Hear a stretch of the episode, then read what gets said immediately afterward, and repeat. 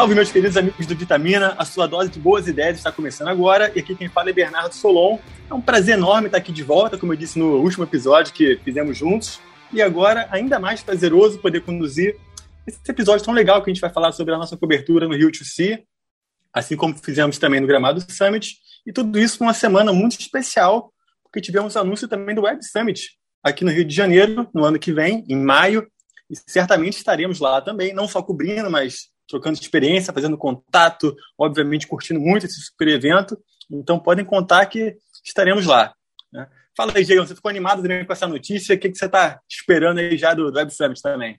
Fala, meu querido Bernardo Solon. Eu não sei como ele falou, pô, assim como eu levei do último, nem lembro qual foi o último, que bom, mas o que importa é que você está de volta, isso é que interessa, para a gente matar a saudade desse trio é, maravilhoso que o Brasil está aprendendo a amar. A gente não se encontra muito, né? Então isso demora, a curva de aprendizado fica muito grande para o Brasil é, seguir, entendeu? Mas falando especificamente sobre o Web Summit, para mim foi, cara, achei sensacional, ainda mais vindo para o Rio de Janeiro, assim. É, cara, você não, deve, deve ser hoje o, o, o evento, o, o, maior evento, né, de tecnologia e inovação junto com South by Southwest. Cara, isso aterrissar aqui no, no Rio de Janeiro, porque teve uma disputa aqui, né, entre Porto Alegre, Brasília e Rio, se eu não me engano. Foi quase uma Olimpíada, assim, acho que foi, cara, uma, uma senhora articulação. Veio para cá e aí não tenho sombra de dúvida, estaremos lá, com certeza. É, Web Summit. Baita oportunidade, total, né? Total. Rio. Muito bom, também. cara. Então é isso. Fazer bonito. Feliz em, em Web Summit estar no Rio no ano que vem, né, em 2023. E também para a gente poder bater um papo sobre o que, que a gente escutou de, de interessante lá na, na Rio Vamos Vambora. Exatamente. Você, Claudinho, animado para o Web Summit e para esse episódio também? Como é que você está? Para o Web Summit, com certeza. Né? Pô, é importante. Você não perde um, né, Claudinho? oh, até porque quem vai é o Diego, então a gente fica animadíssimo. Ele gasta energia, pá. Mas eu fico super animado de ficar recebendo a minha vitamina é, para a viagem aqui, na palma da minha mão. Muito obrigado, Diego, assim como no Rio to Sea, assim como no Gramado Summit, isso, assim cara. como no, no ah, Rio Innovation, Innovation Week. Week. Cara, eu acho muito importante para o Rio. É, claro que seria importante em qualquer circunstância, mas eu acho que vindo do, do, do, do, que a gente, é, do que o Rio de Janeiro vem, né, como cidade, a capital e como estado, é, das dificuldades que a gente veio depois de um, um período de, de crescimento, né, de, de, de grandes acontecimentos com a Olimpíada, a própria Copa do Mundo e outros tantos eventos que vieram a reboque dessas, desses dois desses dois mega eventos, é, não só na área de esporte, mas em, em todas as áreas possíveis, pô, tu receber um evento como esse, é, principalmente é, eu entendo como uma retomada. E aí tem a volta né, desse período de pandemia e tal, é muito legal. É, pô, posiciona o Rio como, como a capital da inovação né, na, aqui na América do Sul, América Latina. É muito importante, acho muito importante para a gente. É, a gente está muito, muito passando maus bocados aqui no Rio de Janeiro. O Brasil de forma geral, mas o Rio sente isso de forma mais é, forte, né? A gente tem todos os ex-governadores do estado é, presos ou com tornozeleiras ou em, em, é, em, brigas na justiça. Nossa última gestão da prefeitura também não foi das melhores. Então acho que é, que é realmente um, um negócio muito bacana para autoestima e crescimento mesmo da, da cidade, do estado e do país.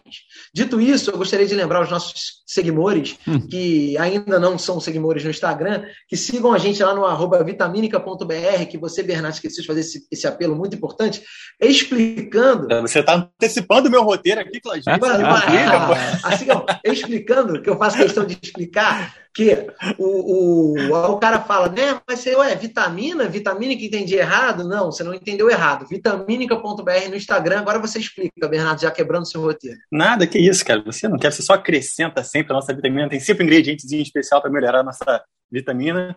Mas é isso, eu ia falar que, obviamente, já está sendo criada uma expectativa muito grande no, Web Summit, o que é bom. Acho que desde que foi anunciado, cara, no Instagram só aparece post sobre isso também. Então acho que a expectativa está enorme com certeza vai ser um baita evento. E agora, antes da gente mergulhar de cabeça no, nesse liquidificador de insights que o Diego preparou para a gente do Rio to C, eu ia pedir humildemente o que o Flávio acabou de pedir para que vocês sigam a gente no arroba vitaminica.br. Está cada vez aumentando a nossa rede de conteúdo, de postagens, de troca. Muita gente com essa sede dessa vitamina que está sendo preparada com tanto carinho. Então, antes disso, solta a nossa deliciosa vinheta aí. Vitamina, a sua dose de boas ideias. Estamos de volta e, como eu disse, hoje falaremos aqui sobre o Rio to Sea, que aconteceu entre os dias 27 e 29 de abril, na Barra, aqui no Rio de Janeiro também. Evento incrível, com mais de mil palestras, vários palcos diferentes, conteúdo de muito valor, muita gente legal passou por lá. Patrícia Garrido do Nubank, Fábio Saido do Meta, Ailton Krenak, Mano Brown, muita gente bacana. Como eu disse, o Diego esteve por lá fazendo essa cobertura, fazendo essa curadoria, trazendo um olhar apurado e atento a tudo que estava rolando ali de, de conteúdo legal, de conteúdo de valor. E já preparando, obviamente, essa vitamina para a gente bater esse papo aqui, né? E antes de entrar especificamente, especificamente nos insights de, de cada dia, queria que o Diego desse aquela tradicional, tradicional panorama geral uma primeira percepção assim do, do, evento, obviamente sem querer fazer comparações com o Gramado Santos, que são coisas diferentes, ah, propostas diferentes. Pô, tava preparado Mas, comparação se aqui. você quiser dar uma, dar uma, dar uma comparadinha, também vai ser bem-vindo. Mas o que, que você achou assim legal de, de experiência mesmo? Assim, entrada, credenciamento, organização, fluxo ali dentro, seguiram os horários das palestras, alimentação, tinha um lagozinho bacana pra galera. Dá, um, dá uma visão geral aí. Não, é, eu fico brincando com essa coisa da comparação, porque ela é meio que quase automática, né? Mas a gente está falando, eu, eu, fui até ver é, quantas pessoas o Rio C recebeu, e, cara, foram mais de 30 mil, assim. Então, assim, é, e você jogando para um Gramado Summit que estava recebendo, se eu não me engano, recebeu seis e estava projetando 10 para o ano que vem, né, 2023. Então, cara, é, é, é um outro porte, assim. Mas acho que é, são comparações interessantes, porque assim, quando você joga para um tamanho maior, você tem que trabalhar com mais áreas, tem que trabalhar com mais espaços, mais palcos, curadoria aumenta. É, e isso impacta em outras coisas. Mas, cara, eu achei no geral um evento muito legal, assim. É, é... Sim, cara, para quem não mora no Rio de Janeiro, a Barra é sempre um lugar complicado. Enfim, a gente já sabe que o Web Summit vai ser, acho que no Rio Centro, que é né, depois da Barra, lá onde não existia vida, há uma década atrás, mais ou menos. É, lá, lá nem, assim, nem a internet era mato ainda.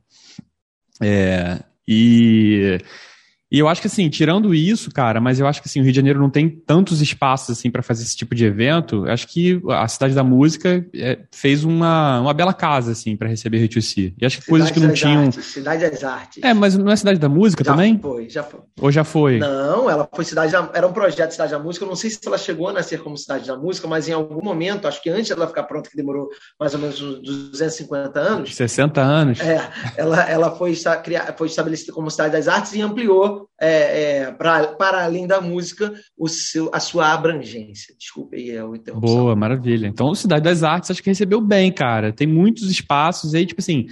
É, a gente está falando de um evento que aconteceu com tendas montadas, fazendo um, um, panorama dos eventos, né? No Rio Innovation Week, que foi bem desastroso. Depois a gente tem evento dentro de um galpão, que aí não tem nada montado, né? Não tem nenhum auditório montado, você monta, e tem esse terceiro em que você tem a estrutura montada, de auditório. De... Então, assim, nesse ponto, achei que foi muito bom. Tinha salinha para imprensa, então, pô, a gente tomava um cafezinho, bebia uma água, recarregava os celulares. Então, assim, eh, também trouxe um pouco de conforto, mas é necessário, porque como tem mais espaços, você, cara, tem que se deslocar com mais com, com muito mais, né? Muito mais vezes do que o normal. Mas, cara, achei, achei interessante, a curadoria legal. É um evento que tem que trabalha muito audiovisual, carrega muito audiovisual dentro da curadoria deles.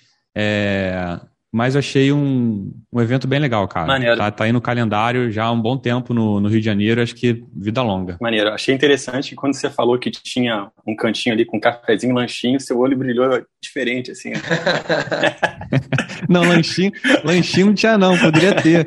Mas, mas um cafezinho e uma água, cara, pô, um banheiro, pô, isso é maravilhoso. Pô, Na verdade, isso aí, cara, já, já, já bota você em outro patamar de felicidade. Claudinho, uma, uma, dúvida aqui. Você acha que ainda é possível, hoje em dia, se separar em relação ao evento, né? Conteúdo da experiência, tipo assim, você vai num evento que tem um conteúdo muito top e tal, mas às vezes a experiência é meio desagradável, tá muito quente, mas você tem, porra, uma palestra foda. Hoje em dia, assim, as coisas não conseguem mais se separar, você tem um evento maneiro, tem que ser o conjunto. Cara, eu acho que dá pra, eu acho que dá, assim, eu, eu não acho que dê para separar quem pensa o evento dê para separar, mas eu acho que na prática isso acontece, tá? É, a gente tem inclusive eventos que de, de, de, de, experiências terríveis e que as pessoas por, por conta de uma marca, ou por conta de, um, de ter um conteúdo é, extremamente é, é, é relevante, as pessoas é, jogam para escanteio a experiência negativa. Tem a, construção de marca, né? O Rock in Rio é um bom exemplo. Assim, o primeiro dia de Rock in Rio, normalmente, ele é terrível.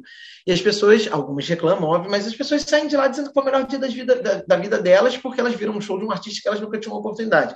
Então, assim, eu não acho que quem, quem realiza, por exemplo, a turma do Rock in Rio, é claro que eles não trabalham ignorando a experiência, né? Muito pelo contrário, eles pensam em, em, em, na experiência como um todo. Mas, na prática, muitas vezes, isso, isso é, é, é sai do controle. É, é, sai do controle, exatamente, entendeu? Óbvio que tem eventos que dá uma certa cagada, eu não, por isso que eu acho que assim, quem quer quem é sério, que quer construir um evento bacana, o cara tem que pensar. A experiência, é, é, ela, ela engloba tudo, inclusive o conteúdo. Mas a gente sabe, por outro lado, que muita gente se apoia em determinado ponto e deixa o resto correr solto, e, porque sabe que de um jeito ou de outro as pessoas vão pagar, vão. É, obviamente, estou falando de eventos ampliando para eventos musicais, eventos de arte, eventos de. sejam lá quais forem, entendeu? É, fugindo um pouco da, da questão de inovação, criatividade e tal. Mas acho que, para quem se propõe a realizar um evento, é, isso não faz sentido, você é, é, descolar uma coisa da outra. Mas, na prática, a, você vai a um evento que a sua experiência pode não ter sido boa, positiva, mas o conteúdo que você absorveu, uma peça de teatro, um show de música, uma palestra, ela compensou a desorganização, a falta de estrutura e por aí. Maravilha. Eu acho que não, não só para quem realiza o evento, isso é, não faz sentido separar, mas cada vez mais para quem está indo como público, como telespectador, seja lá o quê, não faz mais sentido também. A galera não. No caso, espectador. Espectador, é verdade. A galera está cada vez mais exigente, dependendo se você for no evento, mas assistir de uma telinha, pode ser telespectador também. Com certeza, hoje em dia com o digital, né? É, Exatamente. Não, mas eu, cara, contribuindo aí na, na, discussão, cara, eu acho que, por exemplo, o, o, o Rio Innovation Week foi um exemplo de, exatamente que, que, ilustrou isso, assim. É, tinham várias tendas, nem todas estavam com conteúdo de primeira, mas tinha uma, por exemplo, que recebeu o MIT, depois o Ponto Futuro, é, que teve, cara, conversas muito interessantes, mas que a experiência, né, é, é, vamos lá, vamos, vamos, vamos falar realmente o que pesou nessa experiência, vulgo calor desgraçado, estava dificultando um pouco, inclusive, a compreensão do que estava rolando lá dentro, cara. Porque aí tive algumas dificuldades técnicas, não sei o quê. Então, assim, cara, é, é fácil, é que nem aquela, aquela. Nem sei se é um ditado, não é, mas é, é muito mais fácil você destruir um conteúdo bom do que você tentar produzir com conteúdo cagado. Então, nesse ponto, não dá mais para separar uma coisa da outra, assim, cara. Se você vai só tem é, conteúdo tosco, se o seu objetivo é ir lá para isso, ou bandas ruins, ou é um sistema de som péssimo, é, no caso de eventos de música, eu acho que sim, tá tudo dentro de uma caixa só, assim. É, é tipo pessoal profissional. Tá cada vez mais difícil você conseguir criar uma, uma linha é, para separar os dois. Então é bem nessa linha. Nessa linha ou não. É, eu, acho que, eu acho que é isso. Você pode ter um evento. Se você tiver um bom conteúdo, mesmo com a experiência ruim, eu acho que você tem um evento. Se você tiver uma experiência é, é em tese legal, mas com conteúdo ruim, você não tem um evento. É, e por isso que eu falo que não dá para você é, é, abandonar o conteúdo quando você pensa na experiência total do, do, do, do espectador ou do participante e tal. Agora, uma coisa. É, estão de mão dadas, mãos dadas. Pois é, e uma coisa importante que, que eu acho que vale ter, por outro lado, frisar, é que por isso que eu digo assim: o cara que, que o, o produtor, né, o realizador do, do evento, é, pô, os bons profissionais, né? Eles. Ah, estão ouvindo a Mora falando aqui um pouquinho? Não, tá no fundinho, né? Tá querendo contribuir. É isso, tá, tá concordando. Acho que ela tá falando da, da feira é, mãe gestante, gestante bebê, bebê, gestante. Gestante bebê. gestante bebê, isso aí. É, então, Guanabê, eu, eu, Guanabê. a semana é Guanabê. É. Mas o que acontece? Você tem eu ia dizer é que pô, os bons profissionais, é, evidentemente, pensam, deu o exemplo do Rock in Rio aqui, que é um baita de um evento que os caras programam, planejam, pensam, repensam e pô, pr primeiro dia sempre tem coisas que fogem ao controle. É, mas os caras pensam na experiência, eles pensam em proporcionar é, a maior facilidade e as melhores experiências do mundo. Mas o, o Rio Innovation Week, Innovation Week que você deu como exemplo, o Diego, eu acho que é um bom exemplo, por outro lado, de que, é, cara, foi um evento que ele foi adiado por conta da pandemia, ele aconteceu, é, acho que não nas suas melhores condições. Imagino que se tenha tentado fazer da melhor maneira, claro. que não conseguiu, mas ainda assim eles trouxeram e conseguiram proporcionar bons conteúdos. E aí cai naquela coisa do tipo, é melhor feito do que perfeito.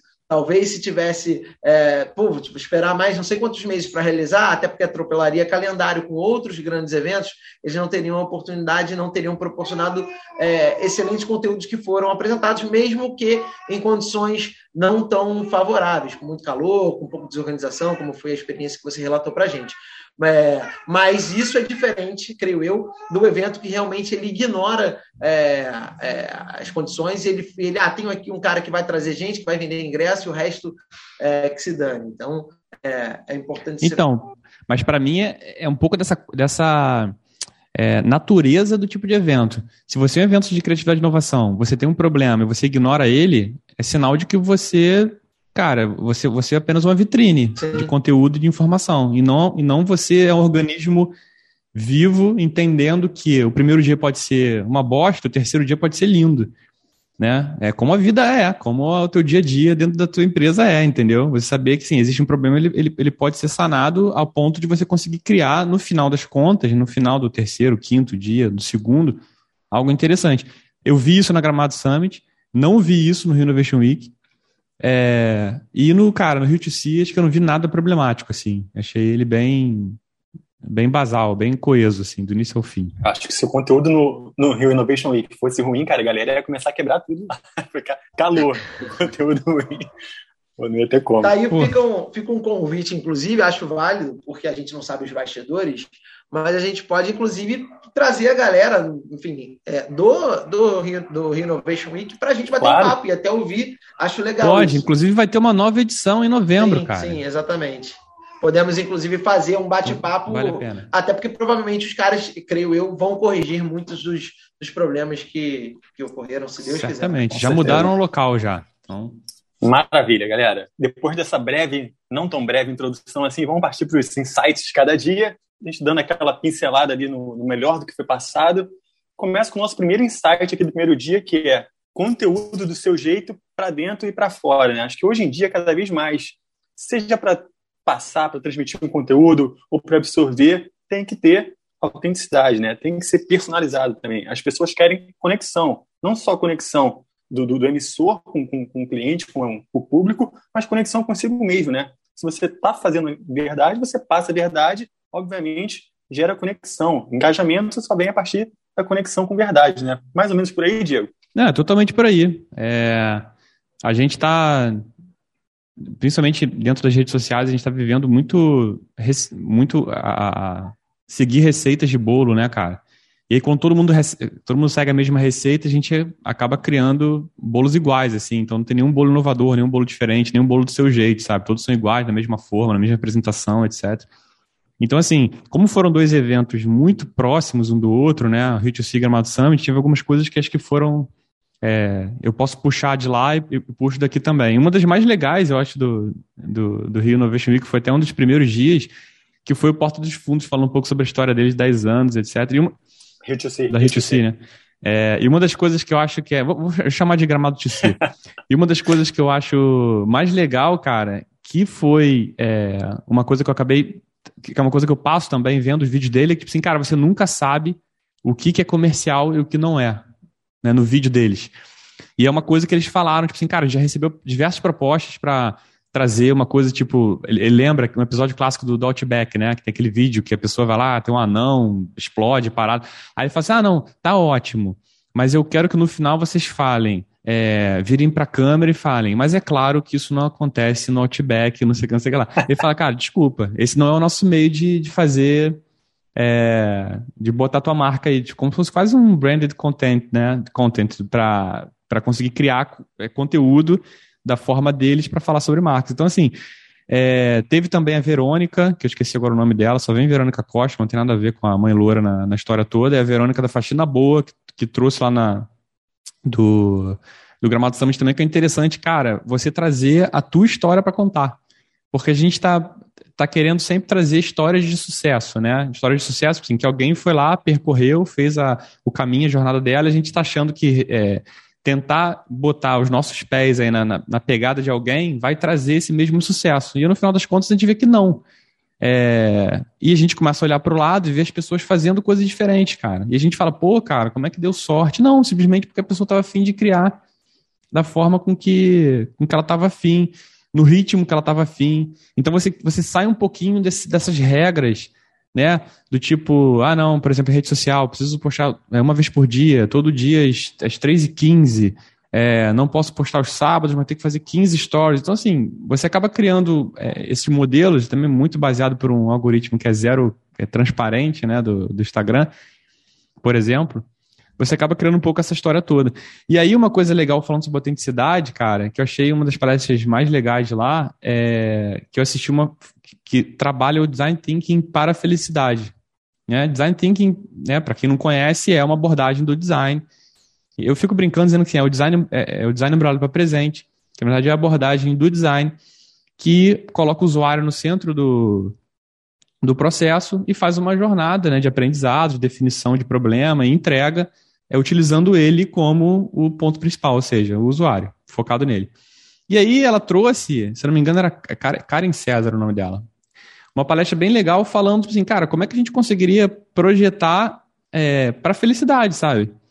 E aí um, do, um, dos dados mais legais, eu achei, tiveram vários né, lá, lá, falando, é que, tipo assim, cara, dentro do processo todo de, de condicionantes para sua felicidade, 50% é genético. Ou seja, né, você tem nos seus genes a, a, a, a prosperidade de ser feliz ou não.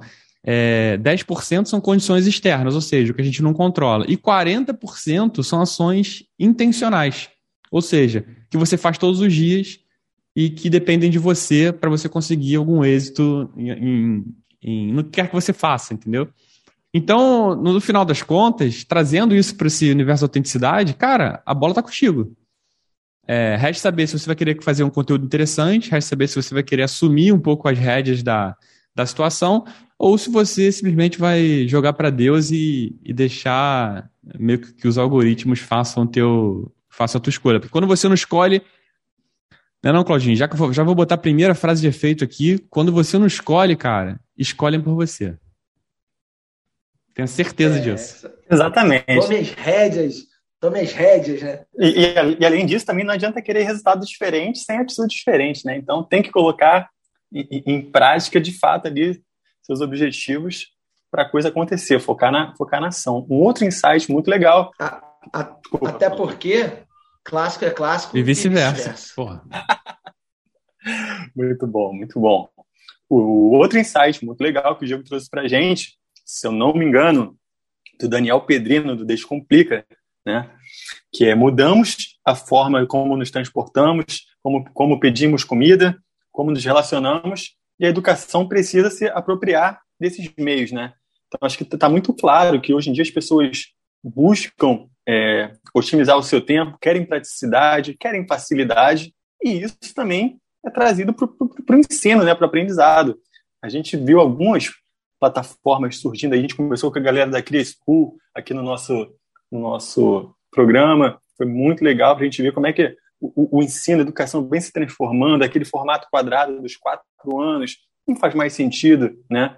Então, eu acho que a Descomplica traz um, um formato muito legal em relação a isso e mostrando que a educação tem também, é, pode também né, fugir um pouco do, do, aquilo que foi imposto. E acho que né, quando a gente fala de educação é até um pouco mais difícil, porque é, educação é um assunto muito sério, é diferente de você pedir comida e tal. Então ainda existe uma resistência maior quando você fala em reduzir tempo de, de, de uma faculdade de quatro anos para quatro meses, né? Então assim é, é uma coisa meio delicada, mas que está sendo desconstruída e está tá dando resultado, né, Diego? É, não, está tá sendo desconstruída pelos próprios é, pelas próprias pessoas que estão que não estão mais talvez trilhando essa jornada mais tradicional de quatro anos. Em quatro anos tem muita coisa mudando, cara. Então, o que eles estavam trazendo para a pauta ali, alguns painéis falaram sobre isso, né? Sobre o, o, a microcertificação, né?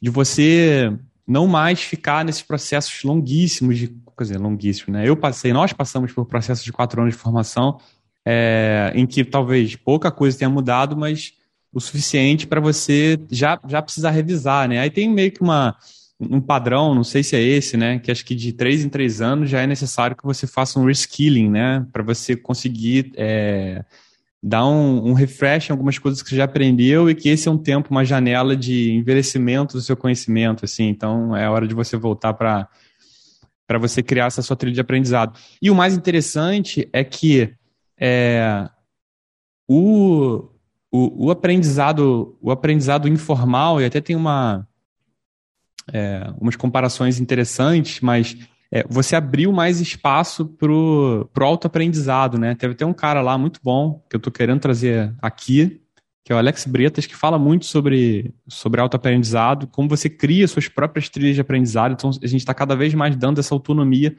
para que as pessoas façam isso, porque nada mais interessante do que você ser driveado pela tua curiosidade para você aprender o que você quiser. Então, ele mesmo tem, junto com, com outras pessoas, criado esse termo do que ele mesmo falou, doutorado informal, né? Que é tipo, você criar um processo de aprendizado e tirar um pouco essas.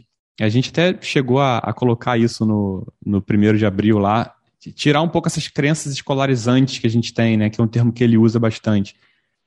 De que a gente só consegue aprender se estiver dentro de uma sala de aula, dentro de um curso, tem que ter alguém passando ou cobrando a gente. A gente tem que preencher o nosso ócio, a gente sempre fala de ócio criativo, a gente sempre tem que preencher o, o, o espaço vazio com alguma coisa, senão nós não, não seremos produtivos. E, cara, o trabalho remoto é, e a vida remota, né, trouxe uma, de, é, novos hábitos, cara, e novos rituais, assim. Então, assim, seja você consigo mesmo, com a tua família, seja a empresa com funcionário, é, você tem uma ótima oportunidade ali, cara, para você poder desenhar esses rituais de maneira mais intencional, sabe? Que é o que foi muito falado lá. Então, assim, porra, você tem hoje. As pessoas, as pessoas só se encontram para fazer reunião, cara, é, qual é a chance de você criar alguma cultura que engaje nesse processo? Se vocês só estão falando de trabalho, de duas uma, ou vocês vão usar a reunião para não falar de trabalho, né? Ou as pessoas simplesmente vão falar é, só sobre isso e não vão conseguir depois é, ter, ter, ter, nenhuma conexão para poder produzir o que aquela, região, aquela reunião gerou. Então, e tem uma outra frase legal, se tivesse uma contagem, agora é a segunda, que ele fala o seguinte, cara, ele compara muito o, o, aprendizado com a respiração, né? Que eu até acho que, se eu não me engano, eu botei isso lá nos nossos insights, que assim, até o ato de respirar, se você fizer de maneira intencional, ele muda completamente. Então é um pouco isso, é assim, de que forma você traz intencionalidade nas coisas que você quer aprender e deixa ela, ela cada vez menos terceirizada a, a alguém que vai te ensinar, alguém que vai te dar uma apostila, alguém que vai te cobrar. E você é um cara de ritual, né, Diego? Cara, eu gosto bastante. Você é um cara cheio de ritual, eu né? gosto, cara. Eu gosto. É... Mas tem que aprender muito ainda sobre aprendizado, né? Porque, assim, são... Não é tipo assim, ah, beleza, tu pega aqui... Isso é da sua época, né, Bernardo? Da, da Barça, da Conhecer, né? Tu bota a enciclopédia assim em cima da mesa, abre e você fica achando que é tipo assim, é, é ter. É, é, sempre mais, né, cara? E aí sempre mais acho que gera um efeito, um efeito meio contrário. É né? um pouco de você criar rituais para você trazer conhecimento que acho que é dirigido, assim, cara, para o que você está afim de aprender. E nada melhor do que, volta a falar, nada melhor do que você você está curioso para aprender alguma coisa do que ter aquilo sendo cobrado por alguém, entendeu? A gente criou muita coisa, cara. Coitada da educação, a gente está batendo muito, não na educação, mas no, no, no, método, né? Que inclusive a gente passou. E a gente está sofrendo, está pagando a conta agora, né? É um processo complicado. Eu tava, tô, tô ouvindo vocês falar, falando aqui, eu estou pensando que ao mesmo tempo é, tem gente. É, é, a gente falou de, de, de, de, né, de individualizar e tal tem gente que a gente fica buscando, às vezes, receitas, novas receitas, até isso é muito louco, porque a gente tem uma forma de ensinar e de aprender, e a gente busca formatos, de novo, enquadrar em novas formas. É, quando, na verdade, é, acho que isso muito, é muito individual. Ah, porque estudar, simplificando aqui o papo, ah, estudar ouvindo música é, aumenta. Cara, talvez para alguém, o cara que não tem a menor concentração, vai arrebentar a vida. Aí o cara pega, lê isso, uma matéria, dizendo que ouvir música é ótimo para o cara absorver o que está lendo. Pô, o cara vai ouvir, ele não consegue concentrar em nada, no final ele não ouviu nem a música. Não... Então, acho que, no, acho que tem muito isso também, da gente acho que tem modelos e, e, e, insights e tal, mas é encontrar o que, o que funciona para cada um. Estou falando, obviamente, quando você pega você para correr atrás da, da, do teu, das, das tuas paradas, mas em termos de formato de escolas, né, de cursos, cara, é importante também, acho que a gente já há alguns anos vem começando timidamente e, e, e acho que a tendência é que isso amplie, a ter formatos diferentes. E o próprio mercado a aceitar e absorver isso, porque também tem isso. Né? Ah, diploma de quê? Você tem o pós de não sei das quantas. Cara, é, é, no, final, no final é todo, todos os atores desse, dessa peça, né? Eu acho que estão evoluindo para que se tem mercados e mercados também. Falando de comunicação, que é a nossa área, né? Principalmente você fazer uma faculdade de comunicação, é, em quatro anos, você certamente o que você aprendeu no primeiro período sobre determinado assunto, ele já mudou completamente no segundo ou no terceiro. Primeiro ponto. Depois, que é uma, há uma gama de assuntos, de temas, de meios é, tão abrangente que pô, você sair formado em comunicação, você não sai, você não sai formado em muita coisa. Você tem absorvido algumas teorias, talvez tenha desenvolvido é, em algumas aulas práticas, né? Ah, pô, fiz aula de rádio e TV, nem sei hoje como é que são os cursos, mas é, eu vejo muito com, comparando aqui, mal comparando com a medicina, onde você, beleza, faz. Agora é podcast e YouTube, em vez de rádio e TV. pois é. Você faz lá a faculdade de medicina, onde você dá um apanhadão, né? Teoria, é, aprende, sei lá, os princípios básicos de algumas coisas, e depois você se especializa é, em um assunto. Porque na comunicação a gente não tem, simplesmente o cara sai formado em comunicação, ele sai apto, entre aspas, a fazer qualquer coisa, sendo que ele não sabe fazer.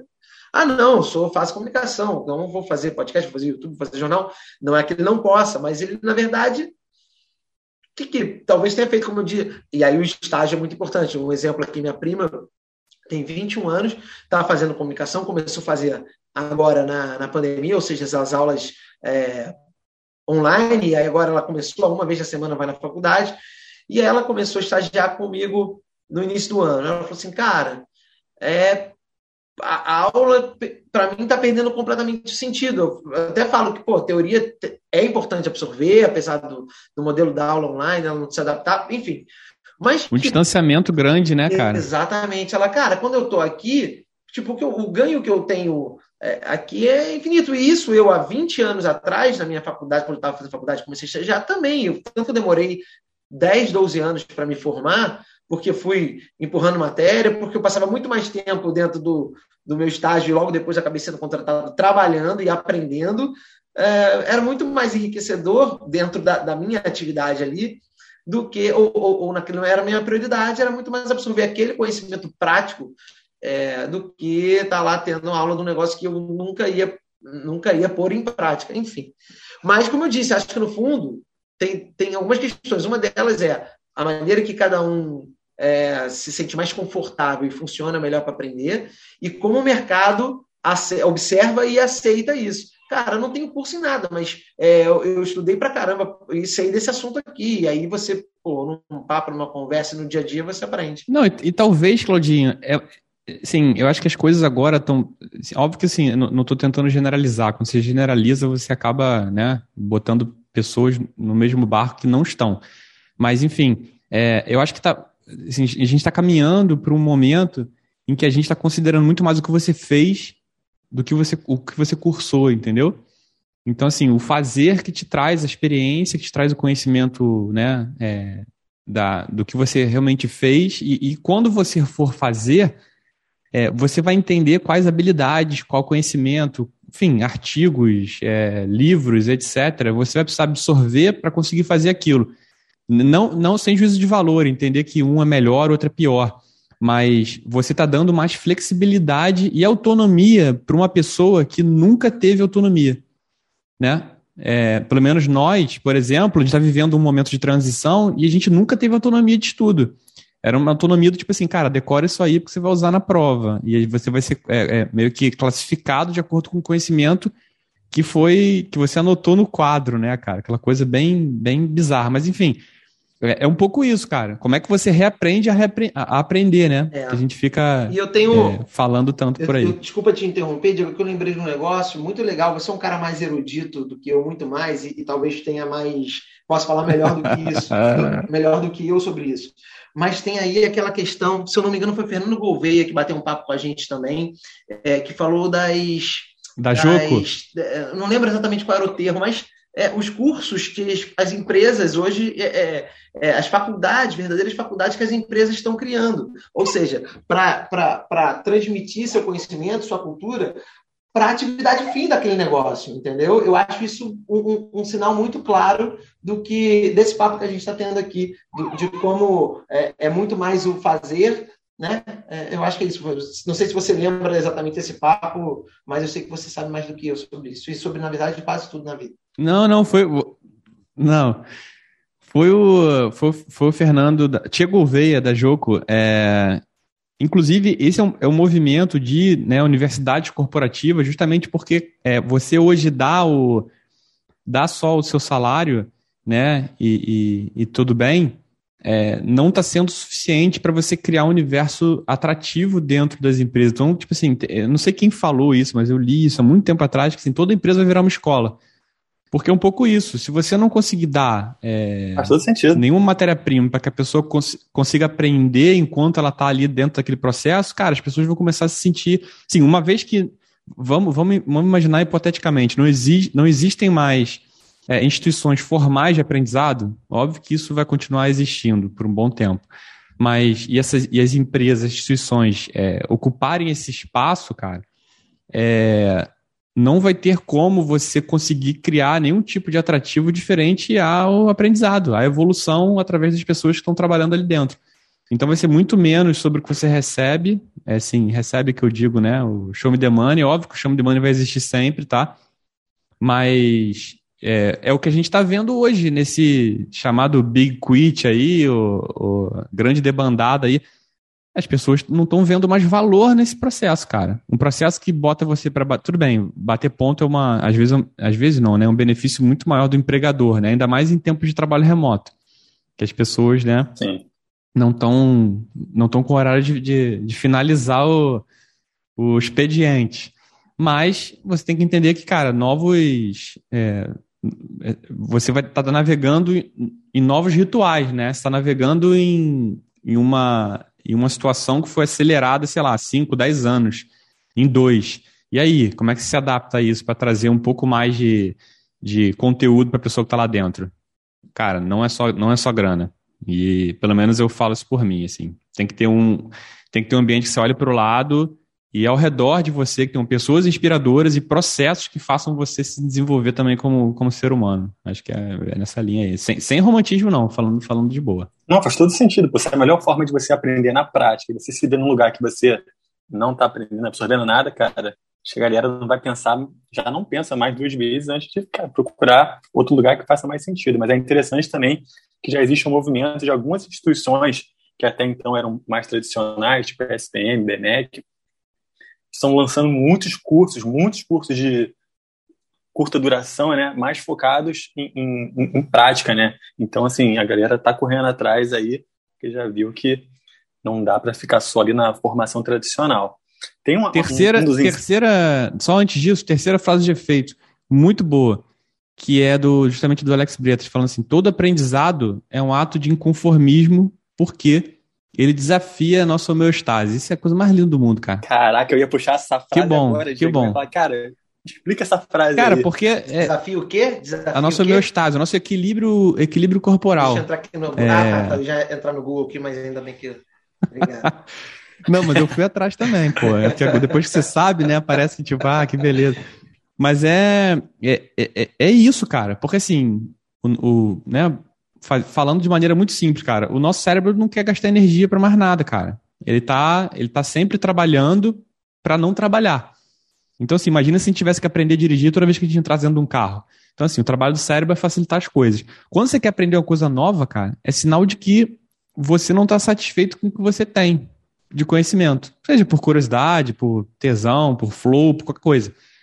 Por obrigação. E aí, é, esse processo de você buscar o novo é o inconformismo em relação à tua homeostase. Ou seja, eu estou querendo gastar energia para fazer alguma coisa diferente, porque eu estou entendendo que o que eu tenho é, não é suficiente para me satisfazer, intelectualmente que seja, entendeu? E esse sentimento. Então, isso é lindo, é, poesia. Total, esse, esse sentimento da, da, da, da, saída da, da homeostase, né, cara? É, é, muito bom quando você acha um assunto, um tema que você tá amarradão para aprender, correr atrás, você buscar informação, perguntar pra galera, porra, esse é o melhor, melhor interesse, o melhor aprendizado que tem, né, cara? Cara, então, eu tava conversando com a minha prima ontem, né? Foi dia das mães, a gente reuniu diversas mães da família, é... já que a gente tá gravando isso na segunda-feira, e ela falou assim, pô, cara, mas eu tô vivendo muito frio na barriga. Eu falo, cara, mas o frio na barriga é, é sinal de que tá tendo desenvolvimento aí dentro, entendeu?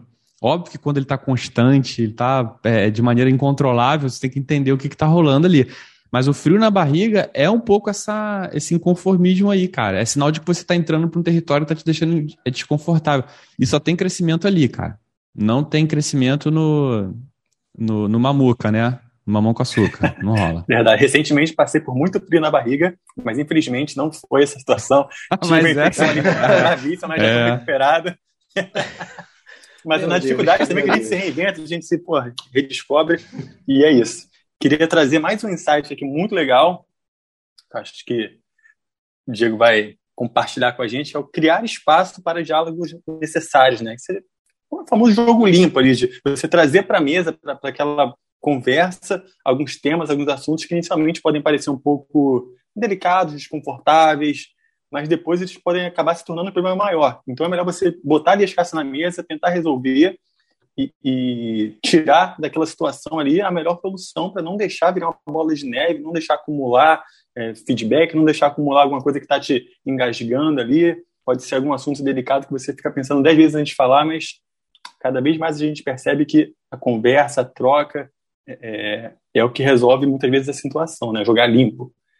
Fala aí, Diegão. É, mas a gente não faz isso, né, cara? Não. A gente não faz isso.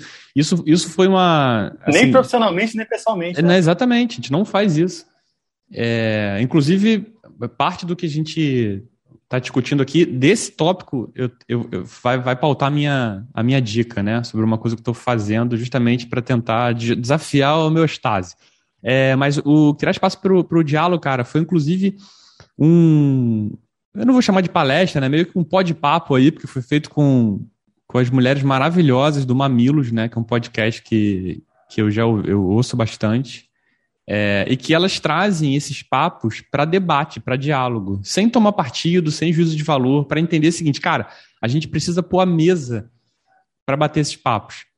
E elas começaram a ver isso uma oportunidade dentro das empresas, né? E que a gente já chegou a fazer, é, que é importante você trazer esses papos para discussão, né? É, porque é, normalmente, quando você está falando de papos muito delicados, né, para você falar sobre é, certos assuntos que geram aquele revirar de olhos, né, e que as pessoas já não têm mais, já não têm mais é, vontade de, de falar sobre isso. Se eu não me engano, no, no Trust Barometer, que é meio que um, um estudo que sai todo ano para falar sobre confiança, etc. Acho que 76 pessoas, 76 pessoas, eu acho, 76% das pessoas que foram entrevistadas, elas, elas sabem que elas não têm mais espaço para conseguir bater certos papos sem ter é, alguma pessoa confrontando elas de forma mais violenta, assim, né? Violenta que eu digo é o chamado revirar dos olhos, né? E aí eles assim, cara, vai ter reviração de olhos, vai ter é, questões a serem discutidas, mas a gente precisa trabalhar isso, porque se a gente não botar essa mesa para ter o diálogo, eles voltam de maneira mais agressiva, né? E aí, é, o que se falou em outros painéis, assim, que eu achei bem legal, que é tipo assim, cara, a gente está falando, a gente está discutindo muito sobre o lugar de fala e pouco sobre o lugar de escuta, né? Então, assim, tá todo mundo querendo falar e ninguém está querendo se escutar. E a gente está contando muito storytelling e pouco story listening, Ninguém quer mais ouvir ninguém, sabe? Então, quando vem alguém com um papo diferente do teu, você não nem se. Sim, você não, não, não, não tá nem dando um milésimo de segundo para aquela pessoa falar alguma coisa. Lugar de escuta, né, cara? É lugar de escuta. Tem é. começar a falar mais lugar de escuta. E foi, o, e foi um exercício que eu cheguei a fazer na época, cara, que eu.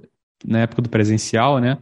Que era o seguinte, cara, eu ia ficar dois segundos, numa, num grupo, eu ia ficar dois segundos em silêncio é, até o último terminar de falar para eu poder falar alguma coisa num grupo. E eu, fui, eu tentei fazer isso durante um dia, eu falhei miseravelmente, impossível. Então, um pouco isso, cara. A gente não tem como, como um hábito nosso, por conta da velocidade de todas as coisas, do nosso comportamento, inclusive de polarizações, de bolhas, etc., a a gente não tá com paciência para sentar para trocar uma ideia.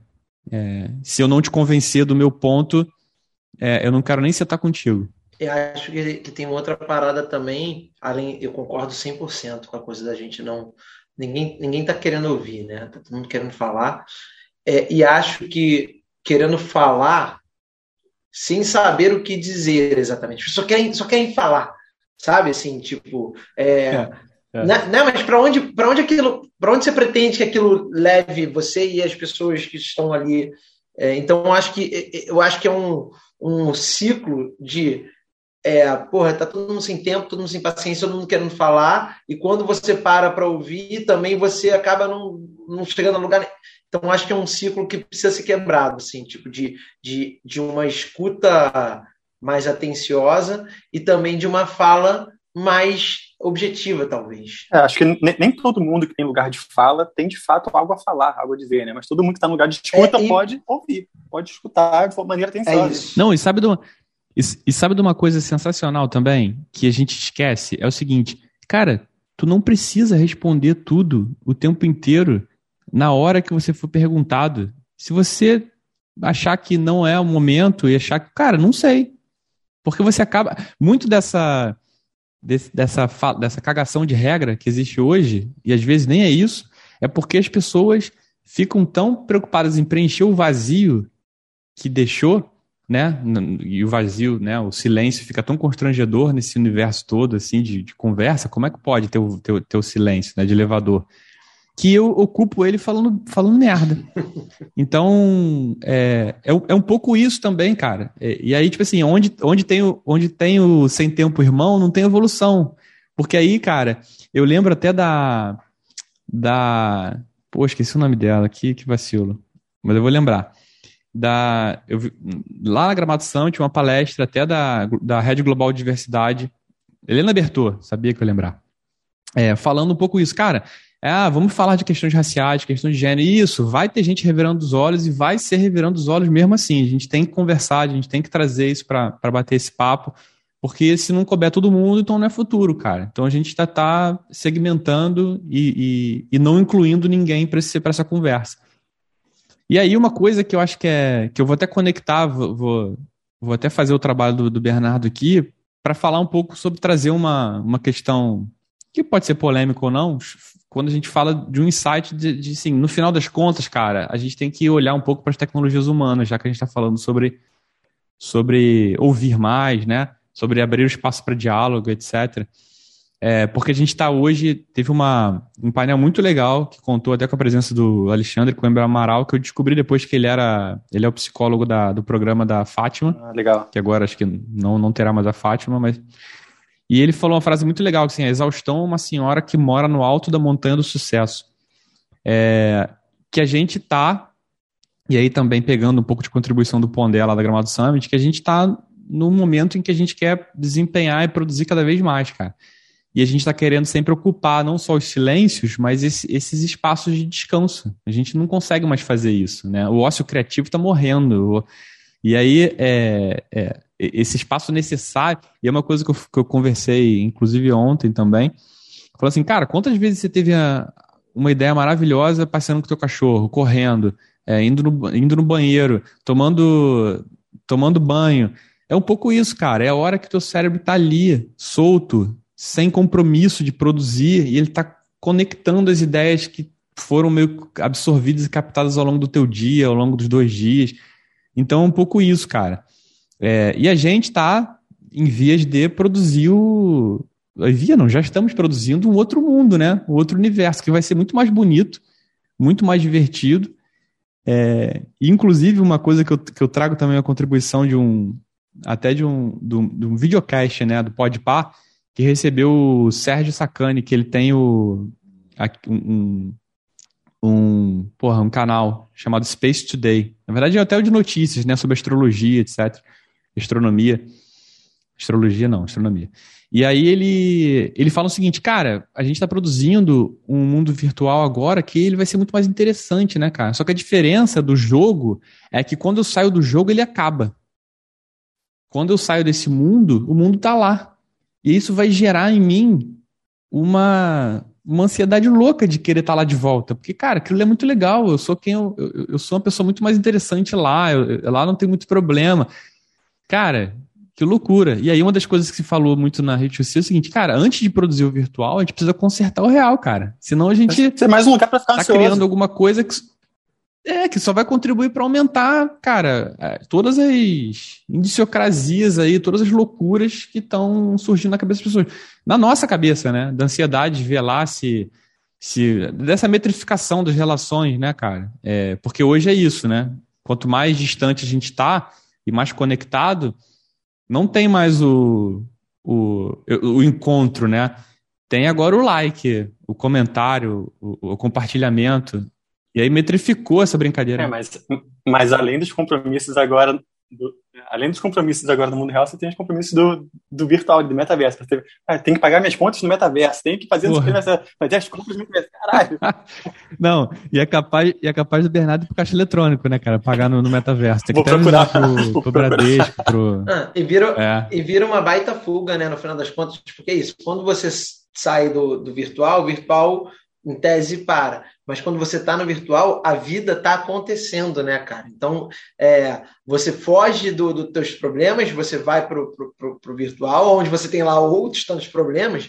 Só que acho que o mais louco que me bateu aqui no ouvindo esse papo é que, cara, é que enquanto você está ali com teu óculos de realidade virtual lá, é, passeando pelo metaverso, jogando um jogo, ou que seja no Instagram, curtindo ou, ou, ou, ou fusticando a vida dos outros, cara, a vida real está tá acontecendo. Assim. Não que o virtual deva ser ignorado, ele faz parte da nossa realidade, mas eu acho que isso acaba virando muito uma fuga, vira uma droga mesmo, cara. Pô, vou aqui, vou, pro, vou, vou é, é relaxar, entre aspas, dos meus problemas, vou esquecer dos meus problemas, me enfiando num negócio que, cara, é, inclusive né, vicia. Cara, é um, é, esse pode ser um outro programa para a gente falar desse papo, que é Não, uma loucura. É, exatamente, pode ser. Mas o que eu acho que é mais louco é o seguinte, cara. O, o, que você falou de, de eu saio do virtual porque o mundo aqui fora tá andando, cara, mas o lance é que o mundo virtual vai estar tá andando também. Então, olha que coisa louca. Porque, tipo assim, não é tipo um jogo. Eu parei de. Vou botar um jogo que o, que o Claudinho gostava de, de jogar. Doom. Eu tava jogando Doom lá no meu Pentium 486. Aí eu terminei, acabou, fechei o, o Doom, etc. Acabou. A fase tá ali, quando eu voltar. Ah, na, naquela sim, época você nem gravava. Hoje em dia não, enfim. hoje em dia a porrada continua comendo. Você gravou, né? voltou. É, é isso, aí. é isso aí. Não, e você tá lá. E aí, tipo assim, cara, cadê o, cadê o Claudinho que não apareceu aqui é na, Mushroom Square, gente... sei lá, ou aqui na. No... Cadê o Bernardo que não veio pagar conta aqui no Bradesco? Hoje é dia, hoje é dia 10, ou, ou sei lá, no metaverso, hoje é dia 42, e cara. Cadê pessoas, o Bernardo que não veio pagar conta aqui? As pessoas vão cada vez mais relativizar o, o que é o real e o que é o virtual. Será que o metaverso já não é o real? Entendeu? Assim, tá tudo. Eles vão querer cada vez mais misturar as coisas. É, é muito doido. Cara, posso falar. Mas posso falar uma coisa bizarra, louca, que, e não vamos entrar nessa discussão, por favor. É o seguinte. Vale, vale o episódio. Tem, vale. Tem certas coisas que são convenções, cara. O dinheiro é uma delas. Uhum. Por que, que a gente acredita que, que essa nota, essa cédula de 20 reais escrita vale 20 reais? Né? Por quê? É uma convenção coletiva, cara. Mas eu não quero entrar nesse, nesse papo, não, que é muita viagem. Mas, assim, se a gente está entrando nesse nível é, imagina quando você. Tra... Então me dá as notas que tu tiver em casa é, aí, por favor. Imagina quando você, quando você trabalhar com. Né, quando a gente está trabalhando com é, NFTs, com todos esses, esses tokens que, que permitem que você entre em certos. Isso a gente vai ver cada vez mais comum, cara. Você comprar tokens para acessar certos tipos de coisa. E a coisa vai estar tá cada vez mais digitalizada e é, descentralizada, né? Com a Web3. Web3, então, é uma parada que, cara, eu assisti um uma, uma, um painel falando sobre isso. É, é, algo. Eu não consigo entender o que são as DAOs, que são as é, organizações descentralizadas autônomas. É muito complexo. A gente precisa chamar alguém aqui para bater um papo para a gente é. clarear um pouco as. Porque assim, quando você fala de futuro e pensa em coisas descentralizadas, que está no poder, power to the people, né? O que, que isso pode trazer, né? De, de bom e de ruim para o processo todo. É muito louco. Sim. Cara, acabei de.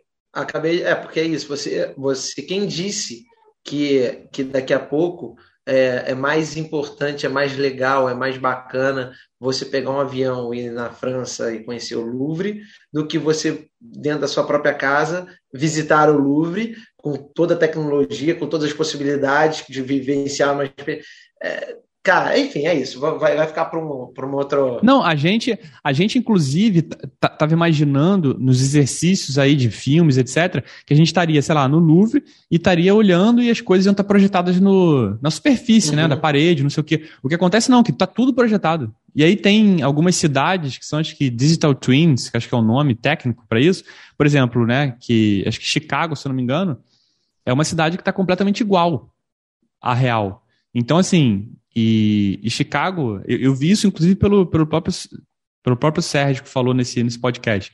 Falou assim, cara, Chicago é uma, é uma cidade que neva muito. Então, assim, cara, eu não vou querer visitar Chicago sem precisar me, me preocupar com a neve, sabendo que ela está exatamente igual.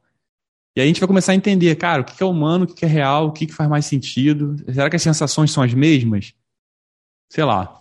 Sei lá, muitas coisas. Eu acho que na, na tem que chamar, tem que chamar alguém para falar aqui sobre metaverso, sobre Web3, para a gente conseguir também dar uma delirada aí. Eu acho que, que na, na Web Summit, ano que vem, vai ter muita coisa focada em Web3, cara. Vai ser interessante, porque realmente é um, é um mundo totalmente aberto aí, muita complexidade ainda, muita coisa em andamento, mas até lá acho que vai ter. É o que a gente não sabe, conteúdo. cara, que a gente ainda tá, tá aprendendo pra caramba. Assim, a gente, eu digo todo mundo, inclusive sim, quem sim. tá produzindo para isso.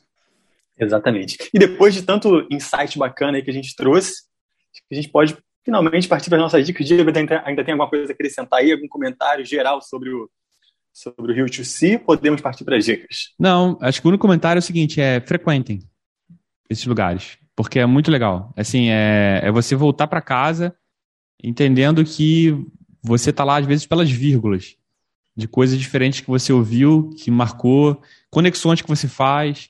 É, networking mesmo completamente não planejado. Acho que é um pouco isso. Frequente esses lugares. Porque eu, eu, eu não sei, cara. Não sei se é porque eu tô velho ou alguma coisa do tipo, mas eu adoro estar lá presencialmente. Viver aquela. Né, aquele, aquele momento, falar com as pessoas, apertar a mão, etc. Agora que, né, que a gente pode. Mas enfim, estar lá é muito bom, então frequentem. Se não, tudo bem. A gente, vocês podem acompanhar tudo no nosso Instagram, Vitamínica arroba vitaminica.br, que é vitamina para viagem. Já tem três acumulados lá e teremos no mínimo mais um esse ano, ainda sem spoiler, mas coisa grande. Então, isso aí, fique ligado. Vitamina, porra, de 2 litros, né? então vamos partir para as nossas dicas de indicador, quadro já tradicional aqui no nosso Vitamina. Começar hoje com ele, papai do ano. Fala aí, Claudinho, o que, que você trouxe de dica para gente? Porra, Vamos lá, duas dicas rapidinhas. A primeira, que tem muito a ver com o que a gente falou aqui sobre ouvir e sobre falar, é um livro chamado Comunicação Não Violenta, é, de um camarada chamado Marshall B. Rosenberg. Esse é o nome da peça. Estou é, lendo o livro, não li todo ainda, estou lendo nesse momento. E é muito interessante sobre alguns exercícios, algumas técnicas para você se comunicar melhor e principalmente conseguir se fazer entender e conseguir entender as pessoas Recomendo, estou tentando colocar em prática. É difícil, mas é, vale a pena, recomendo. E a outra dica, já que você me citou como papai do ano, eu gostaria aqui de, de aqueles que têm filhos recém-nascidos, muito pequenos, já nem choram, né? A Mora está encantada por Maurício Manieri. Para os mais novos que não conhecem, pesquisem.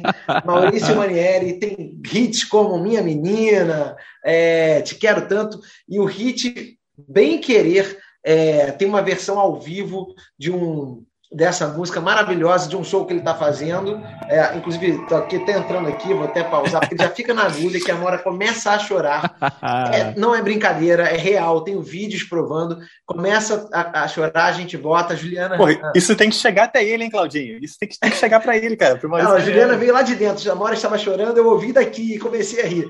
Aí, ó, tá aqui, tá aqui, ó um, trechinho que está no celular, está rolando lá no celular, ela bota Muito e, bom. imediatamente a hora para. Então, vocês precisarem aí de um. Tem que falar para um tem que falar para fazer um, um featuring, né, cara? Mundo Bita e Maurício Manieri, o palavra cantada, palavra cantada e Maurício Manieri, sei lá. Maurício Manieri para para, pequeno, para os pequenos. Para pequenos, só para aí. pequenos. só para pequenos. Não, Maurício Monieri só para é menores. é Vai ser tipo Muito. isso. Muito bom. Vou até, até aproveitar esse gancho que o Claudinho deu de papais de crianças recém-nascidas. Essa semana nasceu o filho de um grande amigo meu que escuta a gente, Gabriel Amon. Filhinho dele nasceu, Nicolas. Então, meus parabéns aí ao Gabriel e à Bianca. Tudo de melhor. E agora. Ah, então, deixa eu aproveitar também. meu querido amigo Marco Perangelini e a ela tiveram a Chloe, que nasceu essa semana também. Maravilha. Um beijo para eles lá no Canadá, que nos ouve. Marco, que foi convidado aqui, participou com a gente para ter o papo. Verdade. Então, é, um beijo para eles. Diegão, quer mandar um beijo, um abraço aí para alguém também? Cara, não. não tô... Pô, só a dica mesmo. É, tô aqui tentando ver se, se alguém nasceu aqui, perto aqui, mas não, não, não tem essa não tenho essa oportunidade. Mas um beijo aí para o meu pai, para minha mãe, para minha irmã, para a família, para as mães do Brasil. É isso aí. Pronto, fiquei boa, com, essa, com, esse beijo aqui. E vou emendar na minha dica. E a dica? E a minha dica engraçada tem a ver também com, na verdade, com a criança dentro de você, assim, cara. É porque eu fiquei viciado numa série chamada Criadores de Diversão da Netflix, é, de um cara que ele era. Não sei se ele era projetista de, de, de brinquedos, acredito que sim, assim que ele se apresenta lá. É, inclusive, ele tem um canal que eu fui descobrir que tem quase 2 milhões de, de inscritos, que ele faz um pouco essas construções. E, e qual é o. Resumindo, qual é o, o tema assim da, da série? Eles, eles meio que pedem para algumas crianças trazerem ideias de coisas completamente tapafúrdias que estão na cabeça delas e eles constroem. Então, é, os episódios são esses. Então, eles já construíram, tipo, um barco violão que não afunda, já uma, uma, uma como é que é? é um quebra-nozes que quebra tudo com olhos de fogo e, e mão, de, mão de, de, de, garra de Fred Krueger. Então, assim, é muito maneiro porque assim, as crianças pautam a, a diversão Aonde que tá e eles constroem Netflix. Então, bem legal. É, é esse cara, Jimmy, Jimmy Jimmy Di, Resta, de Resta, sei lá como é que se pronuncia, e junto com mais acho que cinco pessoas ou quatro, é, quatro pessoas. E aí eles produzem as paradas, é muito legal. E a outra coisa tem tudo a ver com o que a gente estava falando aqui sobre criar espaço para diálogo, ouvir, etc. Estou lendo um livro, não li ainda, e quero muito também trazer ele aqui para bater um papo com a gente, que é o livro do Cláudio Teba, junto com o psicanalista Christian Dunker, que é amigo dele, que eles fizeram essa parceria para fazer o livro, para escrever o livro O Palhaço e o Psicanalista. Como escutar os outros pode transformar vidas. Então, assim, é... eu fico brincando dizendo que a, que a minha terapia são os livros e estou é... tentando trabalhar muito do que estou ouvindo, né? na verdade, do que estou lendo. É... e é difícil pra caramba, cara, mudar. Assim como o Claudinho tá, tem essa dificuldade da comunicação violenta, uma coisa que a gente, cara, fez a vida inteira e, e, acho que o podcast também me trouxe um, um, lugar mais de escuta do que de fala, né? Para a gente trazer o que. Assim, o, o, palco não é nosso, né? É de quem está com a gente, embora a gente divida em muitos momentos. Imagina. Imagina se fosse para Porra, falar, cara. Eu, eu, ia, eu ia falar isso, mas deixei quieto. Já que o Claudinho levantou, meu irmão. Imagina quando ele estiver no lugar de fala mesmo. Aí... cara, para mim o podcast virou uma forma de justamente é, talvez justificar a minha verborragia, entendeu? Então eu falo, cara, eu realmente tenho que trabalhar a síntese verbal. Obrigado. Essas foram minhas dicas. Muito bom, muito bom, muito bom. A minha dica, cara, já que na minha última dica dada aqui eu acabei fugindo da minha tradição de sempre trazer alguma banda, algo musical, eu dei aquela dica do da torta de banana. Percentual do jabá, hoje... né? eu volto hoje para as dicas musicais e queria falar sobre. Meu amigo! Não, não, não, não. Calma aí, calma aí. Hoje não tem jabá, não. É realmente, cara, muito legal esse projeto, essa banda, que é o Bala Desejo, é um projeto de quatro pessoas talentosíssimas, que é do Zé Ibarra, do Lucas, da Dora Morelenbaum e da Júlia Mestre. Eles acabaram de lançar, na verdade, eles tinham lançado no Spotify como se fosse.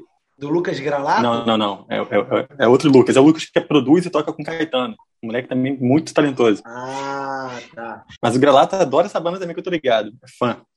E aí, cara, eles lançaram inicialmente como se fosse lado A e lado B de um disco mesmo. E essa semana, semana passada, eles lançaram o disco inteiro, que é o Sim Sim Sim, tem uma estética meio, meio retro, meio mutantes, um pouco tropicália, eles porra, bebem um pouco ali em, em, em Gil, em, em, Ney, sabe? Tem uma coisa muito legal. O Zé Ibarra, inclusive, toca com, com o Milton Nascimento, o Lucas com o Caetano, então assim, é só galera realmente muito talentosa, vários discos, estão saindo em turnê agora pela, pela Europa semana que vem, já assisti uns dois ou três shows, e é, é, muito legal mesmo. Vale, vale a dica. Arroba Bala Desejo. O nome é maravilhoso. Pra vocês darem uma escutada aí. Lembrou, muito bom, né? Me lembrou o saudoso, o saudoso Bala Bobão Chocolate do sucesso Caixa Postal. Nossa, mãe. Pesquisem, pesquisem que vale a pena. Me lembrou outro nome maravilhoso que é o Cafuné Caliente, né, cara? Esses nomes são lindos. É, muito bom, muito bom também. Verdade. Maravilha. Depois dessas dicas maravilhosas, a gente chega aqui ao fim desse episódio, que a gente trouxe esses insights super interessantes para o debate aqui no Vitamina. Agradeço aos meus companheiros, Diegão, Claudinho, muito obrigado pelo papo, que venham muitas outras vitaminas para a viagem. É isso. Peço mais uma vez que sigam a gente no vitaminica.br. Nossa família cresce cada vez mais, a rede está aumentando. Não paramos de fazer vitamina, a cozinha está bombando, o liquidificador não para. e é isso. Até semana que vem, galera. Um abraço. Valeu. Valeu. Vitamina. A sua dose de boas ideias. Salve, meus queridos amigos do Vitamina. Vitamina. Vamos lá. Salve, meus. Tô enferrujado, mano.